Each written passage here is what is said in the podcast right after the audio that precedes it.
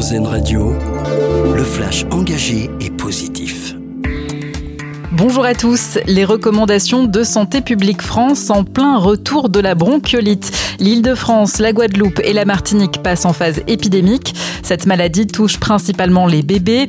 Les autorités sanitaires conseillent donc d'appliquer les gestes barrières en présence d'enfants de moins de 2 ans. Éviter d'emmener son bébé dans un lieu public et confiné ou de le faire passer de bras en bras dans les rassemblements familiaux. Cette année, le Befortus, un nouveau traitement préventif, suscite beaucoup d'espoir chez les professionnels. Il pourrait éviter l'hospitalisation de nombreux bébés. La bonne nouvelle, c'est que l'épidémie de Covid, elle, est en léger recul après une vague ces dernières semaines. Une diminution, par exemple, de 7% des passages aux urgences la semaine dernière. Malgré le mouvement de grève des cheminots prévu demain, le trafic sera quasi normal sur les TGV.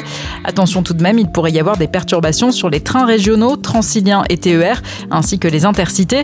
Afin que les passagers puissent prendre leur disposition, la SNCF publiera ses prévisions de trafic tout à l'heure à 17h. L'intersyndicale appelle demain à une mobilisation nationale contre l'austérité pour l'égalité femmes-hommes et la défense de l'environnement. Le Parlement approuve la loi Industrie verte. Les sénateurs ont définitivement adopté ce texte qui prévoit de réindustrialiser la France tout en favorisant la décarbonation. Un crédit d'impôt est envisagé en faveur des entreprises qui investissent dans les industries vertes. On devrait en savoir plus dans les prochaines semaines lors des débats dans le cadre du projet de loi de finances 2024. Et puis, notre dossier solution pour terminer, de nouvelles lignes de transport à la demande en Ile-de-France, des minibus qui permettent aux habitants des zones périphériques ou rurales de rejoindre la gare ou l'équipement public le plus proche. Il s'agit d'améliorer l'offre de transport pour tous ceux qui sont éloignés des lignes de transport régulières.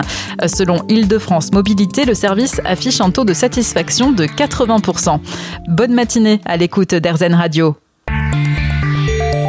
d'écouter le flash engagé et positif d'Airzen Radio. Nous, on choisit le verre à moitié plein.